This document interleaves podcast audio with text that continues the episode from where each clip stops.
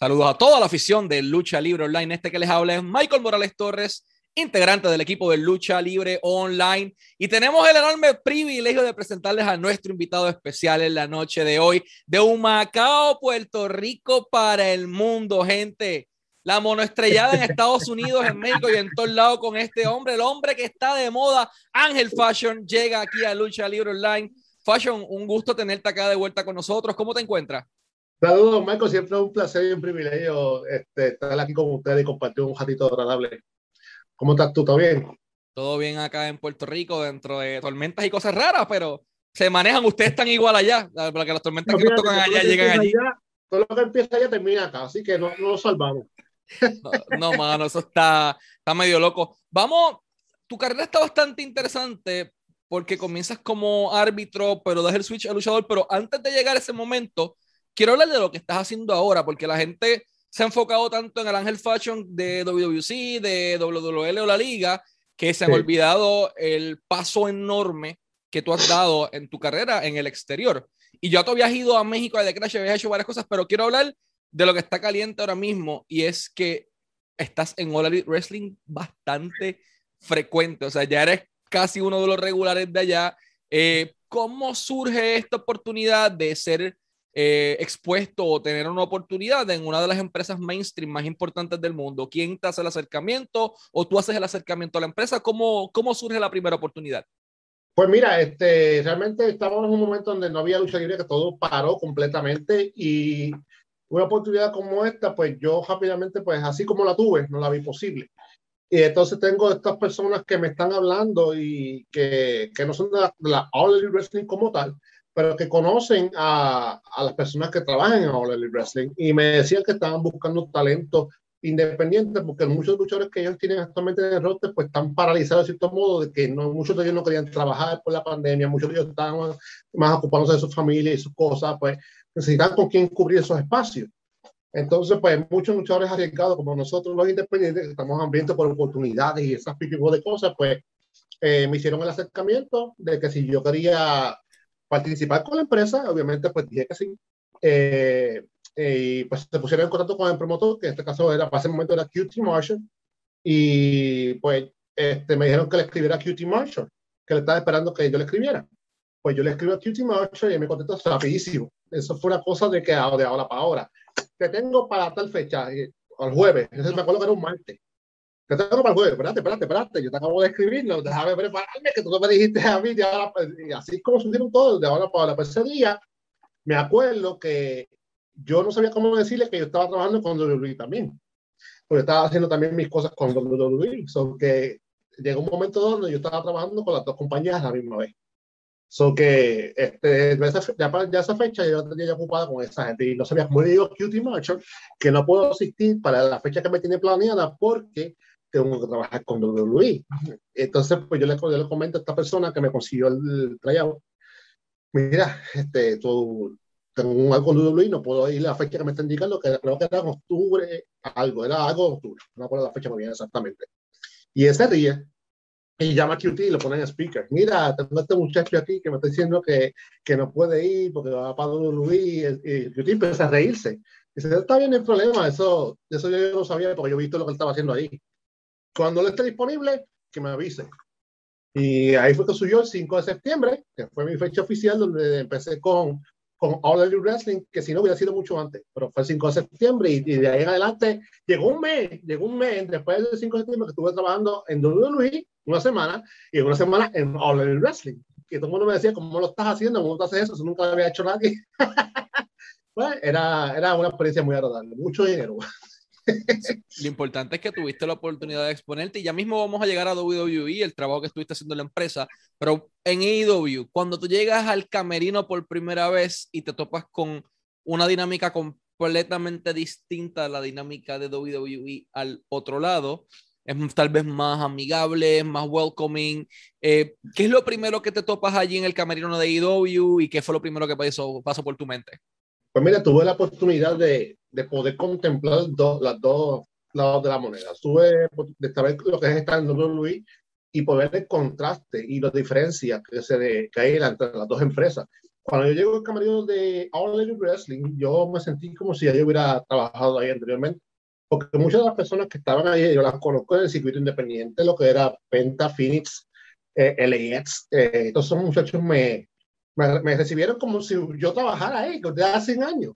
Y, y, eso me hizo sentirme más cálido y más a gusto, que realmente pues no le vi ningún tipo de dificultad.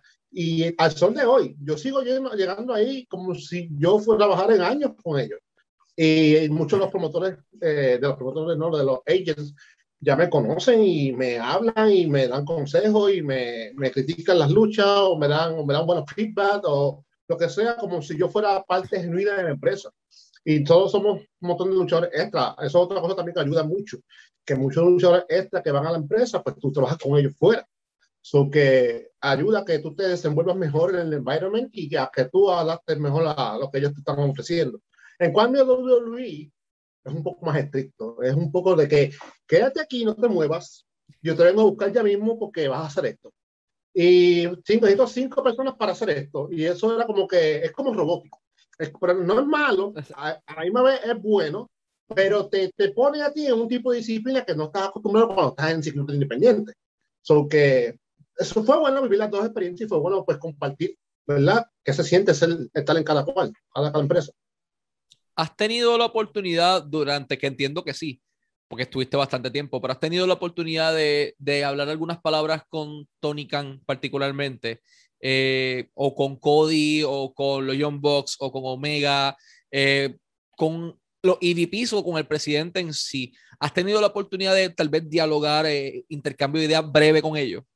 Pues mira, Tony Khan siempre está muy ocupado. Sí te puedo decir que mi primera lucha allí, él la, la estaba viendo y, y, le hizo un acercamiento a Serpentico, que fue Serpentico quien me lo dijo a mí, que quedó muy contento con mi performance, que le gustaba que fuera lo que hice, como me desenvolví para hacer mi primera lucha en un show grande y cómo, cómo manejé las cámaras y cómo pues me desenvolvía. Que eso para mí es algo muy grande porque era mi primera vez, era la primera vez que me desenvolvía en ese tipo de ambiente. Entonces, con Cody he tenido más interacción. Cody ha sido de las personas que ha venido de mí después que yo salgo de ring, me da feedbacks, me da consejos, eh, si estuvo bien, estuvo bien, si estuvo mal, estuvo mal, pero siempre tiene algo que decir. Y es algo y es, y es un poquito más alcanzable que Tony. Tony siempre está de arriba para abajo con sus headsets puestos, dando instrucciones, esto aquí, gritando a aquel, gritando a aquel otro, y, y así, pero pero al final del día siempre, también siempre está pendiente, también siempre sabe lo que está sucediendo alrededor de él, aunque no te lo diga, él está ahí presente. Y otra persona que me ayuda mucho a mí y que yo digo que me tiene cariño, porque siempre vienen de mí, es Dusty Rhodes, el hermano de Cody. Que también viene, no se pierde un brequecito de decirme algo, sea bueno o malo, siempre van de mí. Qué bueno por eso. Mano, ¿cómo te ayudó ya haber trabajado en programación televisión en Puerto Rico con, con empresas como WWC, WWL en algún momento dado también estás acostumbrado ya a trabajar para cámara. ¿Cómo te benefició esa experiencia en Puerto Rico en lo que estuviste haciendo tanto para WWE como para AEW? Pues realmente eso es algo que necesitaba en estos momentos. Hay cosas que a veces que tú no te das cuenta cuando tienes las tipos de oportunidades en tus manos y no las aprovechas. Eh, el hecho de trabajar por muchos años con WWC y trabajar para televisión nacional me ayuda a desenvolverme en las cámaras, cómo buscarlas, cómo encontrarlas, cómo cuando tienes una cámara de frente tienes que saber cómo actuar frente de ella. Porque acuérdate que tú estás vendiendo un producto. Si tú no sabes desenvolverte, las personas que están eh, viendo por televisión no, no, les llega el mensaje, no sabes qué tú estás queriendo decir cuando tú estás haciendo algo. Y, y hay pues, que muchos luchadores hoy en día que no saben proyectarse, que no, que no le llegan al público porque no saben desenvolverse frente a una cámara. Trabajan para la gente que está allí, pero la, los miles de personas que están detrás de la pantalla. Ellos tienen que saber cuál es tu mensaje, qué es lo que estás queriendo hacer. Y eso es lo que muchas veces WLC te ayudaba mucho con eso. Porque independientemente mucha gente no lo ve así, eh, te ayuda, te ayuda a claro. que tú puedas manejar eh, eh, lo, todo tipo de, de, de interacción social. Y entonces, de eso mismo quería hablarte. Una cosa es las cámaras de AEW y otra cosa es hacer mil maravillas con cinco segundos frente a cámara que todo el mundo de momento saca mil screenshots y de momento anda para el carajo. Fashion está en WWE. ¿Qué caramba pasó aquí? ¿Cómo, porque tú hiciste tu tryout con ellos y toda la cosa y te fue bien, obtuviste feedback. Pero, ¿cómo de una cosa tan sencilla, llegaste entonces a estar prácticamente todas las semanas con ellos. Eh, realmente fue performance y fue el hecho de que para ese momento había mucha necesidad de talento. Eh, ellos obviamente pues encontraron los mejores que ya estaban más preparados de los independientes que iban y a esas personas pues siempre les, decían si puede volver o que necesitamos de vuelta porque era lo que necesitaban en el momento. Necesitaban cubrir ciertas bases y nosotros por cierta razón, cosas de la vida, estábamos preparados para ellas. Y, y pues yo me considero una persona que en todo tipo de environment que yo he estado, siempre he eh, succionado algo. Siempre he tenido, he absorbido algo de, de ese environment, sea WC, sea WWL, sea cualquier empresa en la cual yo he trabajado, siempre he aprendido algo y todavía sigo aprendiendo. Eso nunca se termina. Pero gracias a Dios tengo la, la oportunidad de ponerlo en práctica cuando estas cosas suceden.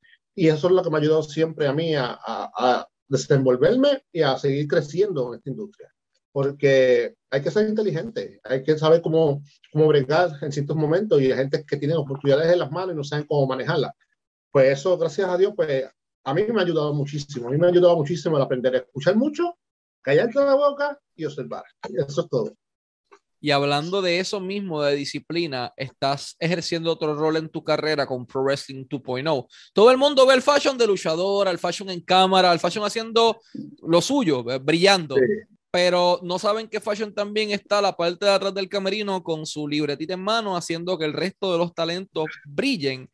¿Cómo ocurre esa oportunidad de trabajar de, de matchmaker o de booker de Pro Wrestling 2.0 y cuán difícil fue hacer esa transición mientras que a la misma vez trabajas un rol de luchador porque tú estás haciendo como 100 cosas a la vez? Sí, es horrible. Mira, eso fue, una, suma, eso fue una, un momento para mí que yo me encontré como que, ¿qué hago ahora? Yo nunca he hecho este rol en mi vida. Y eso fue, eso lo debo gracias a Mecha World que me dio ese trambo. Eh, de la compañía y me dice, le dice a Alex Porto, que es el dueño de la compañía, tengo este muchacho que está preparado, él puede hacerse cargo, es un veterano de la industria, de joven veterano y puede hacer, pues ya Alex me puso la, la manta a mí, tú eres el que vas a estar a cargo, tú a hacer esto de adelante. Pues realmente me, me reté a mí mismo a experimentar algo nuevo y a hacer esto, posible. Y hasta ahora lo, he venido haciendo casi por dos años y realmente ha funcionado, ha salido. Eh, he, usado mi propia experiencia cuando se trata de bregar con personas nuevas, eh, que poquito a poquito hay que irlo trabajando y, irlo, irlo guiando. Eh, pero, y también trato de darle un poco a cada uno porque yo sé lo que yo pasé cuando yo empecé, que la gente, pues obviamente me tenía con un cuadro en la pared y no dejaban que uno se, se manifestara. Eh, yo trato de prácticamente pues, ser justo con cada uno y darle un poquito de, de, espacio a cada uno y los voy guiando, guiando. Son estudiantes. También uso los muchos míos de Puerto Rico, los que muchos de ellos están aquí, que en Puerto Rico nunca tuvieron una oportunidad como que grande pues aquí yo los trabajo y les doy su experiencia, porque son muy buenos luchadores. Está como un quinto elemento, está eh, Noah Davison, está Nazareo que está por ahí todavía, eh, tú sabes, y muchos otros muchachos que vienen aquí, Payatron y que vienen acá a la Jatullega. Hay muchos talentos aquí que son de Puerto Rico que yo les doy la oportunidad y, y, y lo hacen muy bien. Hay algo bastante interesante que ha estado ocurriendo en el circuito independiente de Estados Unidos y es la anexión eh, mucha Lucha Atlanta le brinda el foro a talentos latinoamericanos, mexicanos, puertorriqueños y de todo un poco, pero ha ocurrido un movimiento en donde los Boris como que se unieron y desbarataron todo lo que había por allí en el medio. ¿Cómo surge esa oportunidad de mucha lucha Atlanta? Y de quién es la idea de crear la anexión, porque allá ha estado, han estado varios talentos puertorriqueños, unos ya firmados con empresas grandes como NWA y AEW, y otros que todavía han aparecido como en mil lados a la vez. Mira, el promotor de, de, Atlanta es mexicano. Y tú sabes que los mexicanos son como los puertorriqueños, un poco pasional. Entonces, pero ¿qué, ¿qué, mejor que decirle a un, mexicano le digo a otro mexicano, yo soy boricua? Eso para ellos es, Mira, ese a... Cuando nació la elección, yo no estaba en el primer grupo. El primer grupo consistía de May Mendoza, El Cuervo y Meca y Serpenti. ¿Qué pasa? Que este primer show, cuando yo introducí la elección, eh, prácticamente se tornó violenta la escena, porque la gente empezó a tirarle botellas de cristales, de todo lo que encontraba en sus manos a los luchadores, más el promotor que decía que era puertorriqueño. Entonces, pues después decidieron seguir expandiendo el grupo y fue donde me llamaron a mí para ir a suplentar a Cuervo que se había lastimado. Eh, cuando Cuervo se lastimó, eh, tuvo un tiempo fuera y pues más nada regresó. No sé qué pasó, que, que él más nada regresó y pues yo seguí ocupando la posición de él. Eh, de momento, pues formamos el grupo nuevamente conmigo, Serpéntico, Meca y Mendoza y la anexión seguía caliente. Cada vez que salíamos por esa cortina, la gente se quería, se, nos quería matar. No había, había, había que sacarnos con seguridad. Y al promotor ver que tanto funcionó el concepto de que él era un mexicano que no ser boricua y que sus luchadores eran boricua y iba a contra los mexicanos, pues le vio éxito.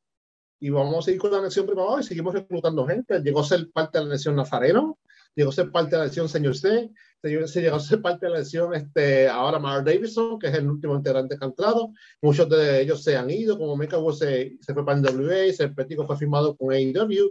Pues Ríos está por ahí también, ¿verdad? Ríos ahora es el, el último que entró, como quien dice, el último que entró y la, ahora mismo somos cuatro, que somos Mendoza, eh, yo, Mark Davidson y Jay Ríos. So que, y la, la, cosa es que la anexión en Atlanta, si tú vas a un show un día y ves eso cómo funciona, eh, es algo que es indescriptible. La emoción que tú sientes al salir como rudo, porque somos rudos, eh, y ver la gente cómo reacciona. No importa qué luchador tú lleves, de, de main eventer, de, de, estrella, la reacción que provoca la anexión cuando entran por ahí no se, no se asemeja a ninguna otra relación que, que, que puede traer otro luchador. Y eso es lo que nos mantiene allí, nos, nos mantiene vivos y, y, la gente, ¿cuándo vas a traer la lesión? Esos condenados a la lesión, vamos a traer, y seguimos batallando con ellos. Le hemos, le hemos dado la madre a Bandera, le hemos dado la madre a Vampiro, le hemos dado la madre a las Palcas, le hemos dado la madre a Penty Finis, le hemos dado la madre a todo el mundo. A todo, el mundo. a todo el mundo. Vamos a subir un poquito más al norte, vámonos a Carolina del Norte. Eh, hay una empresa que se llama Queen City, eh, Queen City Lucha, Ahí tuviste la oportunidad de, de, hacer tu debut en un estado completamente distinto al que te habías ya enfrentado anteriormente. El público de Florida es más caliente, pero de momento te topas en Carolina del Norte con un público casi todo mexicano. Caliente, lo mismo, eh, pero a la misma vez como que es, distinto, o sea, es un reto completamente diferente. ¿Cómo te sentiste trabajando en esa empresa y cómo, o sea, cómo fue la experiencia?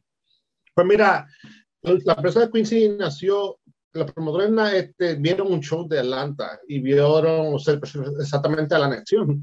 En un momento dado que la anexión estaba en performance, ellos quedaron fascinados con el performance, cómo la gente gritaba y cómo la gente se emocionaba.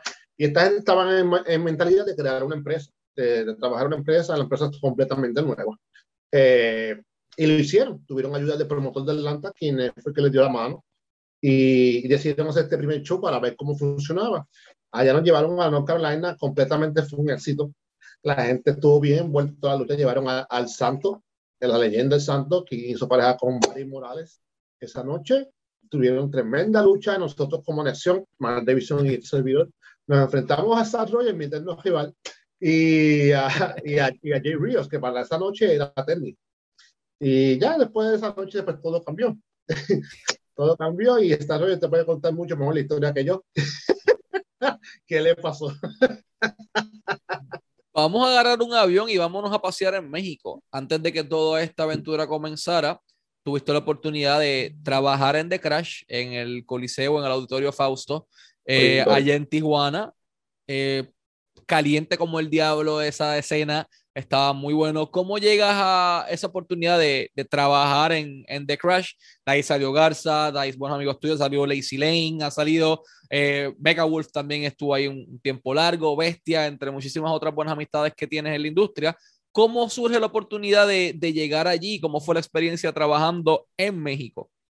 Pues mira, este, ya me Wolf había, había, se había ido en México eh, y yo, soy, yo era roommate de Garza.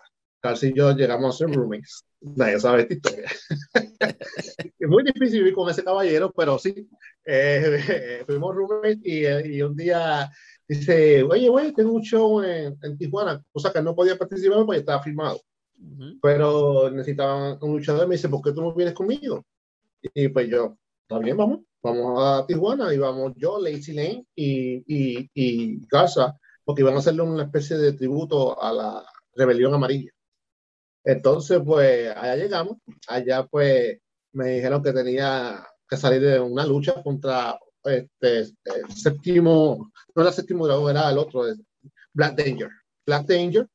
Y allá pues me encontré con Jerry Río y eso fue, tú sabes, igual la gente apasionada como Atlanta.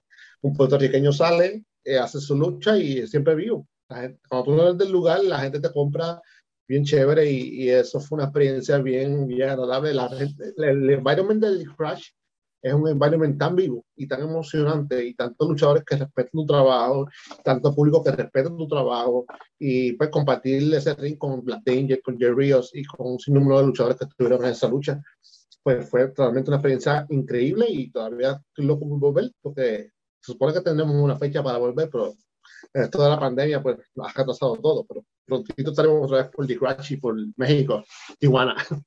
Esperamos verte por allá entonces pronto mencionas algo bastante interesante. Garza es amigo de, de la marca hace tiempo. este muchacho, Garza, tiende a hacer bromas Garza tiende a hacer bromas bien pesadas. ¿Cómo lograste vivir con Garza de roommate? O sea, porque lo tienes al lado, te estás en riesgo todos los días de tu vida, en cada maldito minuto, a que venga una broma y de momento te levantas sin cejas una mañana. Yo no había odiado un, un momento en mi vida como cuando yo decidí ir a hacer roommate con Garza. Porque Garza es una persona bromista, pero es una persona bromista que no se cansa. Él, busca la manera de que tu vida sea un desastre y de que tu día sea malísimo. O sea, él necesita reírse y para reírse tiene que hacer tu vida miserable. So que, primero que nada, eh, Garza eh, se levantaba todos los días con un plan. ¿Cómo caramba me voy a, hacer la vida imposible a mí? ¿Qué no me? Que ese condenado, ¿verdad? Me hizo la, de verdad, mira, hasta la mudanza. Dejó caer su, su juego de cuarto completamente por todas las presos. Para colmo, tuvimos que bajarnos a recoger su juego de cuarto, por lo menos Lacey Lane, que es la que lo, iba, lo, quería matar. Y él, condenado, estaba riendo. En vez de ayudar con lo que tenía que ayudar, se lo pasara muerto la risa. Eh, cuando estábamos en el apartamento, siempre iba a buscar la manera de estar este, fastidiando, se escondía, whatever, te asustaba, a mí no me gusta los asustos, a mí no me gusta que me asusten, y él lo sabía. Eso que ese, a cada jato me decía, estoy en tal sitio, que no, no estaba, estaba aquí, llegaba escondido y se ponía. Hay muchas maldades que ese condenado me hizo, están en YouTube. Porque para cómo me hacía público, me hacía, me hacía figura pública, y yo no quería, yo no quería eso. Ya mucha gente de México me conoce, no por mi sujeto luchístico, sino porque yo soy el amigo de Garza a la cual él molestaba. So que, ¿qué, te puedo decir? Si, si algún día estuviera de frente nuevamente, que a cada jato lo veo, pero pero tú sabes, sabe muy bien que no puede estar mucho tiempo en lo mismo. Lo importante es que todavía. Gracias a Dios se casó, gracias a Dios se casó y se lo llevaron, porque en verdad que, que no podía, no se podía. Lo importante es que tienes tus cejas todavía, estás bien, o sea, que, que sigues, sigues intacto hasta este momento. Más, ya no lo hubiera tenido. Realmente un poquito más. Una vez me caí por una escalera, gracias a él. Me fui con una, con una escalera y él, y él lo que hacía en vez de ayudar a reírse. Pues, ¿qué puedo hacer? toca, toca simplemente pues, respirar y seguir. Eso así son las amistades. Vamos a movernos a Puerto Rico otra vez, pero lo que ha estado pasando más reciente. Orlando Colón, Eddie Colón, Stacy Colón eh, crean una nueva empresa, eh, se llama Law, Lobby, como quiera eh, pronunciarlo, L-A-W-E, un concepto nuevo y diferente en la industria de la lucha libre en Puerto Rico, que de momento tienes a los Good Brothers, que tienes a The Precious One Gilbert, que tienes a Mike Mendoza, que tienes a la pesadilla, o sea, hay de todo un poco, Black Rose, y uno de los primeros picks, rapidito, esto es como la, como la NBA, buscan lo más importante que hay en la escena. Pues mira, Andrade, los Good Brothers, dame fashion. Eso fue como que dámelo, dámelo las millas. ¿Cómo ocurre ese acercamiento de que, ok, ya yo estoy estable en Estados Unidos viviendo, tengo todo aquí set, pero Puerto Rico como que te volvió a jalar otra vez para casa? ¿Cómo, ¿Cómo ocurre eso? Pues mira, eso fue de la nada. Yo no siquiera había tenido comunicación con ninguno de ellos. Este, sí, yo veo que Orlando iba aquí. Y eso, que iba aquí, tampoco hablo mucho con él. Aquí yo no lo veo casi. Me escribió Eddie. Y un día estoy en el gimnasio y Eddie me, me escribe que si puedo llamarlo. Y yo, ok. Después hablo con él y me explica el concepto que tiene en mente de trabajar. Primero me pregunta si estoy firmado con una compañía, ya que me ven a IW. Eh, pues yo le explico que no, que estos son servicios profesionales y pues me ofreció, el, me ofreció el trato y me dijo que lo que tenía en mente, yo le vi una buena oportunidad porque ahora en Puerto Rico le hace falta lucha libre, ahora mismo no hay ninguna empresa que esté corriendo fielmente y pues ellos necesitan de nuestro nombre. sea, tú puedes traer 20 mil nombres de afuera internacionales, pero el puertorriqueño sí es nombres de Puerto Rico que, estén, que sean de calidad y que puedan este, competir con estas figuras extranjeras. Pues ahí fue que ellos me llamaron y me ofrecieron esta oportunidad y obviamente pues es una experiencia nueva, que voy a estar en mi, en mi patria, en mi, en mi tierra, haciendo lo que me gusta con personas extranjeras y es lo que siempre hemos pedido, competencia y, y darnos a conocer con estas otras personas y compartir talento que es lo que más importa aquí, que la gente se lleve un show agradable, que se emocionen, que griten, que peleen, eso es lo que vamos a buscar ahí, eso es lo que vamos, estamos trabajando. Ahora mismo no tengo mucho detalle del concepto de, de, la empresa, porque ahora mismo todavía siguen trabajando con la presentación de talento y de cómo están bregando con todo, pero les tengo, muchas muy, buenas, tengo muy buenas expectativas y creo que es algo que va a ser del agrado de mucha gente. Hay algo bastante interesante y es que tú regresas a Puerto Rico en otro, en otro estándar completamente diferente al que cuando te fuiste. Fashion se marcha como el último campeón de la WWL, se muda, ya, ya tú para eso tú estabas allá, pero eh, como que fue de las últimas cositas que vimos que hiciste acá. Ahora llegas como el hombre que ya ha estado en AEW prácticamente todas las semanas, como el tipo que estuvo en WWE, como el hombre que está en los radares de las empresas más importantes. ¿Qué se sentiría para Fashion o qué se siente para Fashion tener la oportunidad de regresar, pero no como el mismo muchachito que empezó como árbitro en WWC en el 2005, sino como una superestrella de calibre internacional? Pues mira, yo soy bien patriota y yo siempre me he considerado un niño de casa. Eh, no importa donde yo esté, a mí me siempre me va a agradar regresar a mi patria y a mi país. Y, yo he evolucionado muchísimo en muchos aspectos. Ya tú puedes comparar mi carrera y, y por años como mi personaje ha cambiado, como mi personalidad ha cambiado. Eh, eso, de eso se trata, de evolucionar. Ahora mismo yo estoy ya en una posición que yo me considero luchador, eh, eh, una estrella internacional, por, la, por, el hecho de que ya yo he compartido con los, los más grandes nombres de la, de la industria luchística, sea mexicana, puertorriqueña o de aquí Estados Unidos. Eh, y regresar a casa con este standing, pues algo pues que por lo que he trabajado toda mi vida, eh, por lo que me ha sacrificado. En 2017 me fui, dejé todo sin mirar atrás uh, y fue un riesgo que tomé muy grande, pasé mucho trabajo. Por eso voy a decir que fue fácil. No fue fácil eh, empezar de aquí de cero y volver otra vez a ganar ese respeto eh, por la gente, lo cual lo he hecho. Muchos luchadores ahora mismo, yo soy de las pocas personas ahora mismo puertorriqueños, luchadores puertorriqueños que tienen todos estos nombres que te respetan, todos estos nombres que son grandes nombres, que ven tu trabajo y que ya te, te, te, aceptan como uno de ellos, como tú eres de mi nivel, no me ven como menor, me ven igual. Y eso es algo lo que, lo, por lo cual yo digo, valió la pena, valió la pena y ahora regreso a casa con todo ese equipaje, con toda esa emoción y ese brillo ahora para, para, entregárselo otra vez a mi gente, porque para eso es que yo estoy aquí, para demostrarle al mundo que Puerto Rico tiene potencial, que tiene talento, que sí se pueden respetar, que sí se pueden eh, valorar, y eso es lo que Puerto Rico necesita. Yo, todo lo que yo he logrado, yo lo he logrado por ellos, y a eso regreso ahora nuevamente, a devolverle todo eso. La gente puede hablar mil basuras de las figuras o leyendas de la industria de la lucha libre puertorriqueña, pero nadie puede negar su aporte. ¿Qué aprendió Ángel Fashion o Ángel Pérez, el ser humano, y Ángel Fashion, los dos, el luchador y el ser humano, ¿qué aprendió de figuras como Carlos Colón, de Víctor Llovica, de José Huerta González en Invader número uno, de Chiqui Star, eh, de Rey González? ¿Qué pudiste aprender de estas estrellas de Puerto Rico para poder forjar el individuo quien eres hoy día? Pues mira, lo primero que ellos me enseñaron fue el respeto el respeto y la disciplina por lo que haces. Eh, los la leyenda puertorriqueña, obviamente, pues la gente no lo, no lo respeta mucho porque pues ya es una época muy diferente y ellos entienden que la leyenda pues se ha encargado de quedarse en panorama. Pero si ellos no hubieran existido, eh, tú no hubieras tenido un, un, un comienzo, un, una guía. Y, y, realmente todas estas figuras que han mencionado, lo que es eh, Invader, lo que es el Bronco, lo que es Chiquistal, lo que es Rey González, lo que es Sabio Vega, Carlos Colón, eh, todos ellos pusieron una gotita de, de, de, experiencia y de sabiduría en mí, lo cual yo utilicé porque yo empecé como árbitro.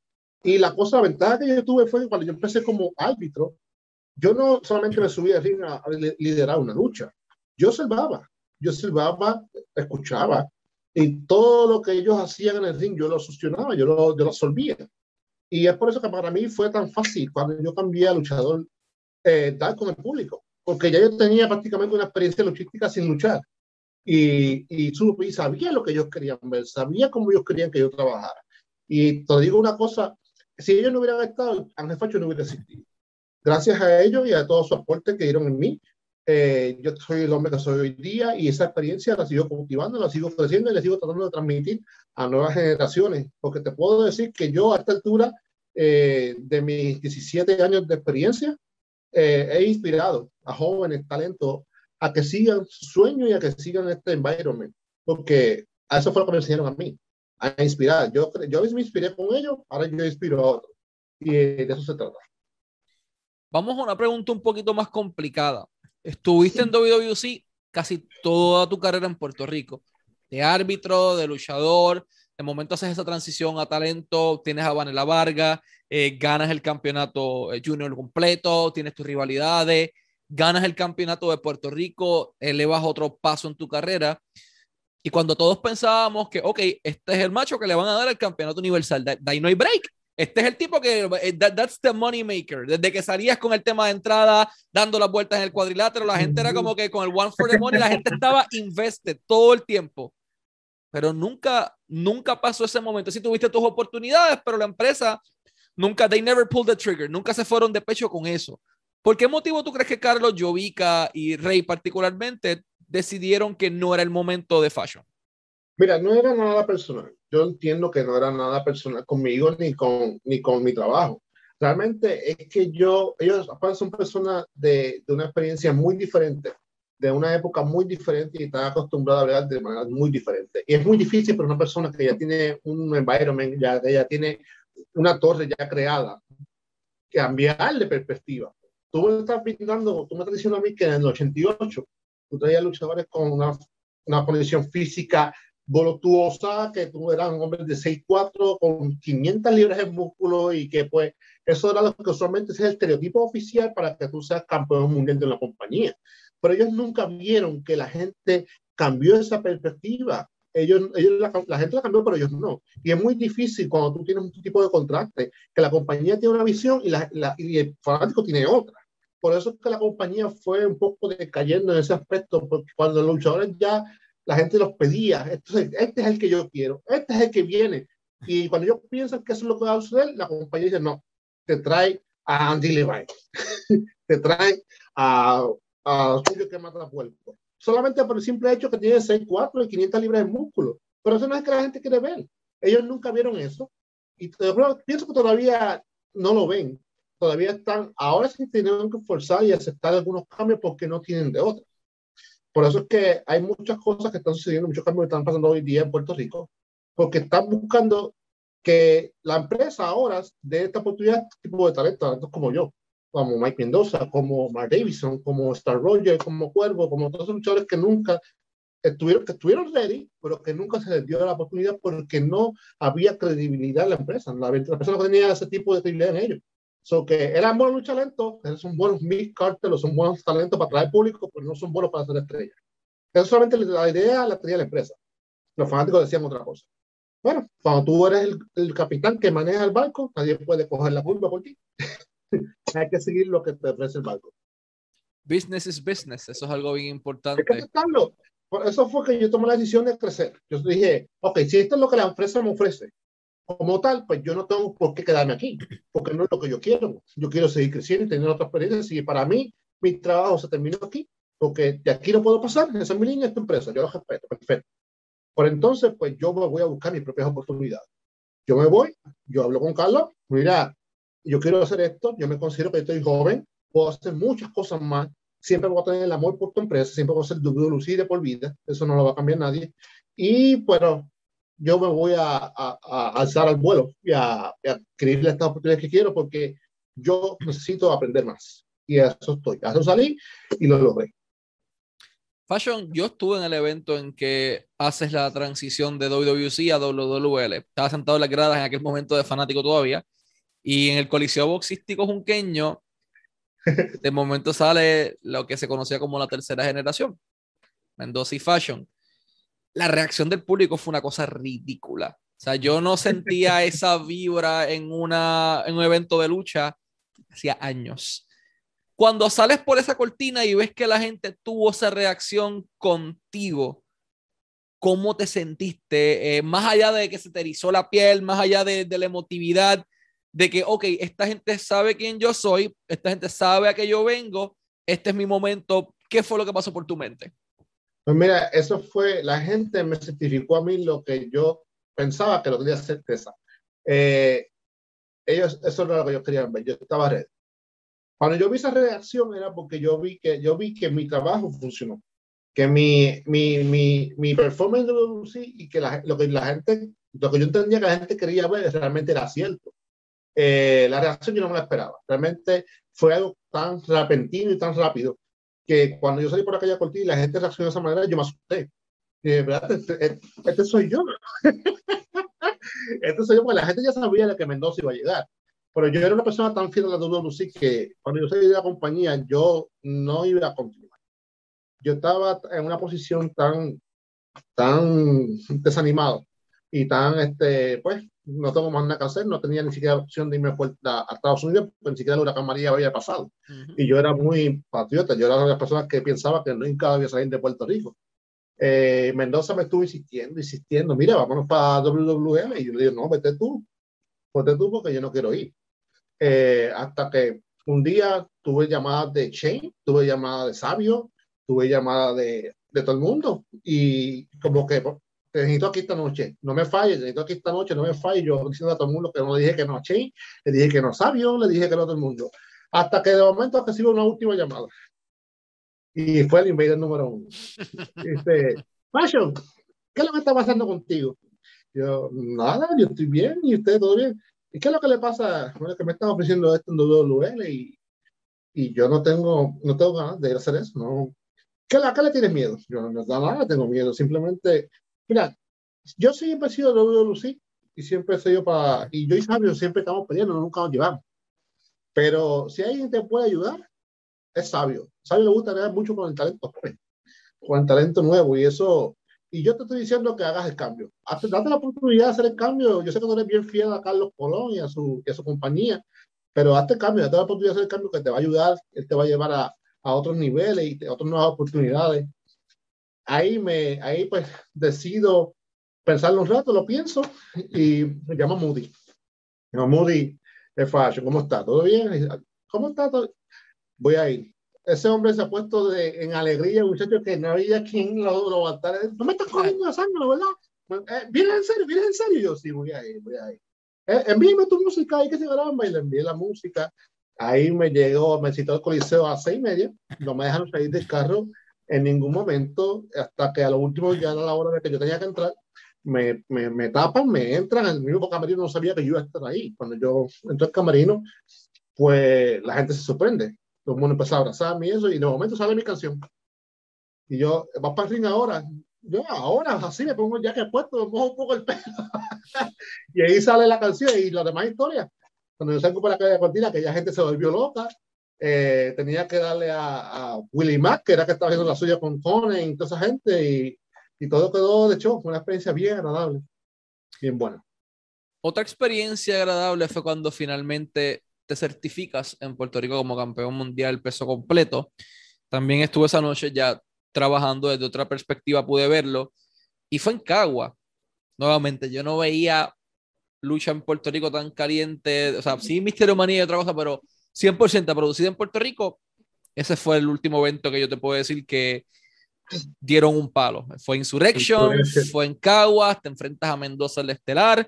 Yo creo que habían fácil más de mil personas en el venue. Todo el mundo luchó esa noche el Invader y el Bronco con Thunder y Lightning. O sea, todo estaba en su lugar como para que el momento final, ok, esto fue el cherry on top del pastel. Ángel Fashion se corona campeón mundial peso completo de WWL. Cuando tú sostienes el título por primera vez, que se te aguan los ojos, que te pones, te pasan todo ese revolú de cosas por la mente porque lo pude ver en tu rostro. Quiero saber eso mismo. ¿Qué pasó por tu mente cuando agarras el título, lo sostienes. El chamaco que no quería irse de Capitol porque le fue fiel a Carlos hasta el último segundo, hasta que Don Invader número uno lo llamó y logra convencerlo, das el salto, crees en ti, apuestas a ti y la apuesta fue exitosa. Háblame de ese momento. Eh, yo pensé en mi abuelo. Ya pensé en mi abuelo desde que yo gané ese campeonato. Yo dije, como que decía, aquí me puedo retirar. Ya mi jornada, mi, mi misión terminó aquí porque yo empecé esto por él. Y, y yo decía, yo voy a alegrar a ser campeón mundial de la compañía en Puerto Rico por ti. Y esa era mi, esa era, esa era mi trayectoria durante todos estos años. Era, era mi, mucha gente me decía, no lo vas a lograr. Mucha gente me decía, tú eres un árbitro, tú no vas a poder ser campeón mundial nunca. Y yo decía que sí, que sí, por mi abuelo yo quería ser campeón mundial, sea en Capitol, sea donde sea en Puerto Rico, y lo trabajé y lo sudé, me dediqué a entrenar mi físico, me dediqué a cambiar mi forma de verme, eh, mi processing skill, empecé a entrenar más fuerte, a seguirme el doble de lo que seguía mucha gente luchadora en Puerto Rico, y, y, llegó un momento donde, donde ya yo me veía, no por decirlo de esta manera pretenciosa, pero me veía muy superior a mucha gente, y era, era, era, era algo que era algo que yo tenía en mi corazón, que tenía en mi cabeza para trabajar. Yo decía, yo quiero hacer esto y a mí nadie me dice a mí que yo no puedo hacer esto. Eh, y lo trabajé y cuando yo gané, yo tuve ese campeonato en mis manos, lo que hice fue llorar. Porque ya mi abuelo se murió, ya mi abuelo estaba muerto y, y, yo sabía que en algún momento él lo estaba viendo, él lo estaba viendo y, y para mí fue como que la, el final de una, de una jornada, de, de, un, de una experiencia, que, un capítulo que tenía que terminar. Y uh, para mí me consagré, me consagré y pues fue una de las mejores experiencias de mi vida. Fashion, cuando miras hacia atrás en el tiempo, este chamaquito que veía lucha libre con su abuelo, de que comienza esta profesión por su abuelo, que empiezas papa picando, picando piedra, pero desde abajo, desde abajo, desde abajo, entrenando con, con Shane, eh, lo de árbitro, el geek, trabajando fuerte, mira, tratando de convencer, dame una oportunidad, dame un chance, dame un chance. a de momento, WWE, All Elite Wrestling, México, Florida, Atlanta, eh, North Carolina, la gente paga un boleto para verme a mí. Eh, cuando miras todos estos 17 años de historia que has tenido durante toda tu trayectoria y tu carrera, ¿cómo te sientes? O sea, tú en tu, en tu mente, cuando tú iniciaste en esto, ¿pensaste que ibas a alcanzar tanto? Porque hay gente que sí, pero hay gente que, ok, háblame de eso. Mira, realmente con, todo, con todas las personas que me, me para mis comienzos, eh, tuve mucha gente negativa, mucha gente que, que te miraba por encima del hombro, de que te decían, tú eras un cero a la izquierda. Y la mentalidad mía siempre ha sido bien retante. A mí tú me retas de que yo no puedo hacer algo, yo soy una persona muy competitiva.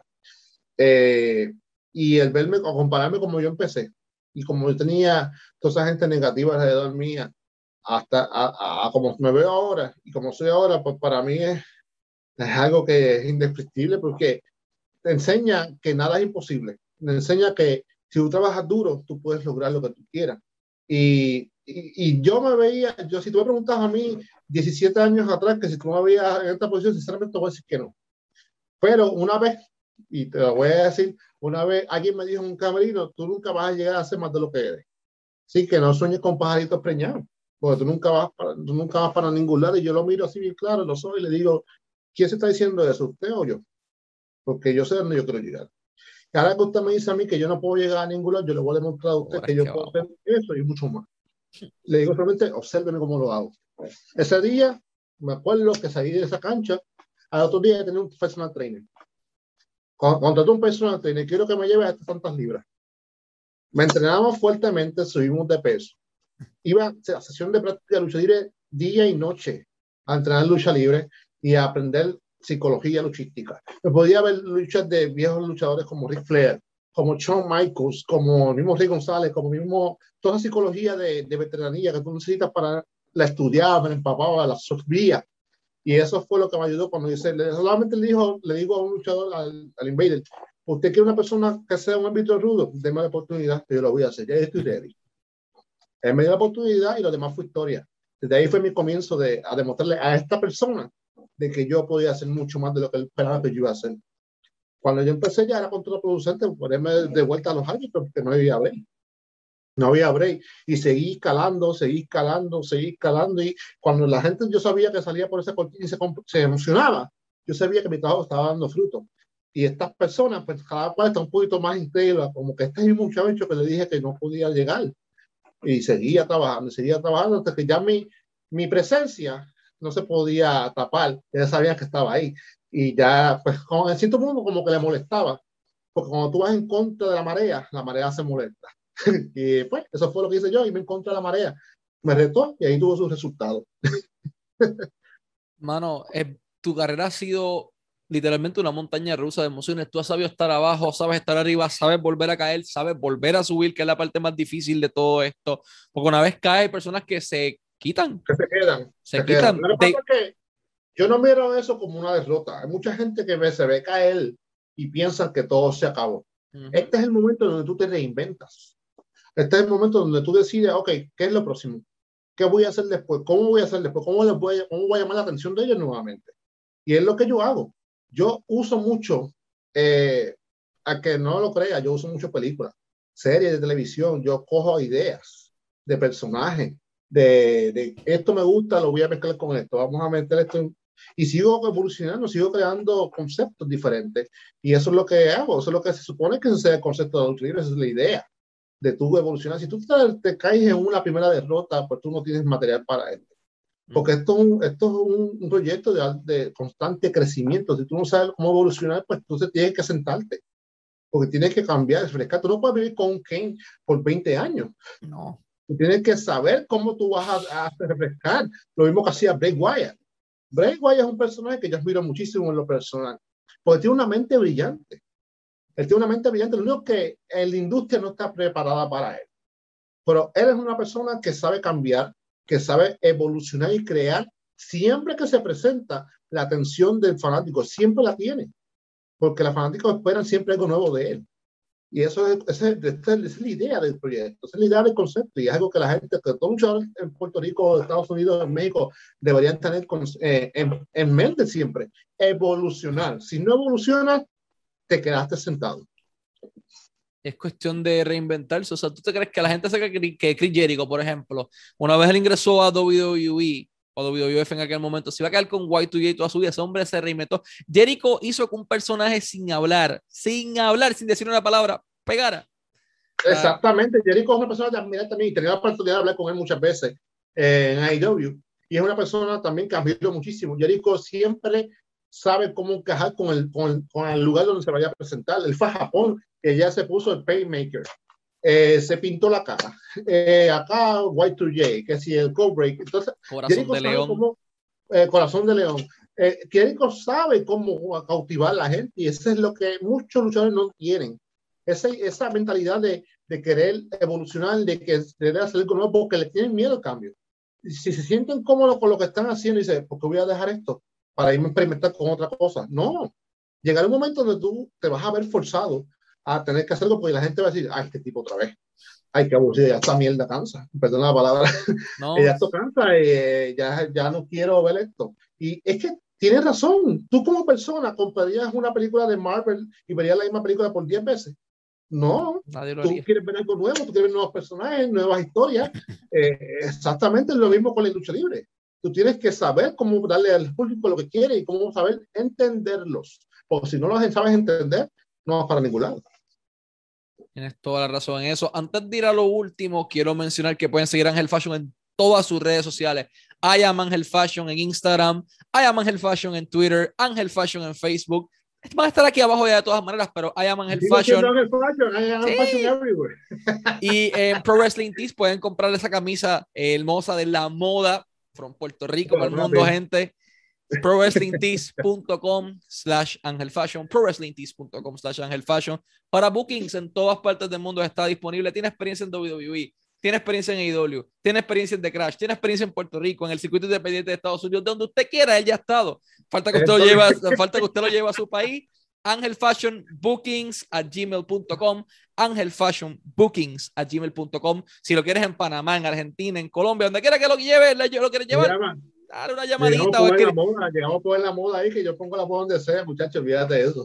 Lo importante es que vayan a ese, ese es el conducto, Angel Fashion Bookings a gmail.com para todo tipo de, de bookings. Fashion, me he sentado a hablar contigo varias veces en, en entrevistas tal vez más cortas y esto ha sido súper enriquecedor. Te agradezco enormemente por tu tiempo.